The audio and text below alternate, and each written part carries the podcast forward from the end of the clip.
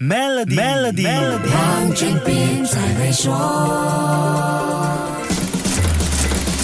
你好，我是黄俊斌。我们习惯在情人节这一天跟心爱的人一起共进烛光晚餐，再送上玫瑰、巧克力、毛绒玩具、珠宝首饰等礼物，满满的浪漫和甜蜜。其实从二月七号到十四号，你可以选择不同的日子做不一样的安排。二月七号是玫瑰日，在这一天送上一束红玫瑰给心爱的人，会不会特别有意思呢？想要求婚的朋友不一定要赶在二月十四号，餐厅有多难订你也知道。二月八号倒是很合适，因为这一天是情人周的求婚日。另外，你精心准备好的巧克力，不妨安排在二月九号送上，这一天正好是巧克力日。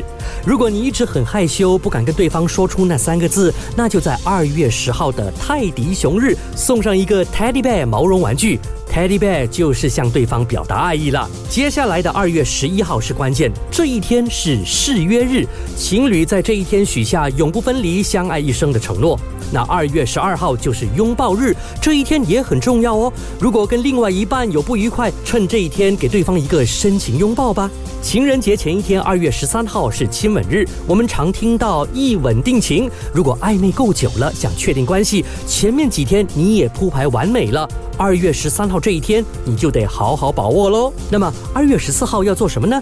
这一天是情人周庆祝的收官日，情侣可以共进烛光晚餐，看场甜蜜的电影，给对方安排惊喜等等，把浪漫推到最高点。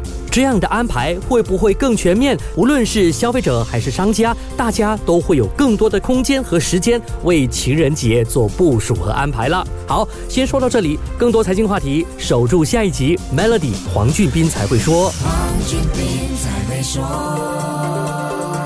通过 Maybank Premier 的理财方案，为你建立财富的同时，还有机会赢取一辆 Mercedes-Benz 电动车。详情浏览 Maybank Premier Wealth.com/slash rewards，需符合条规。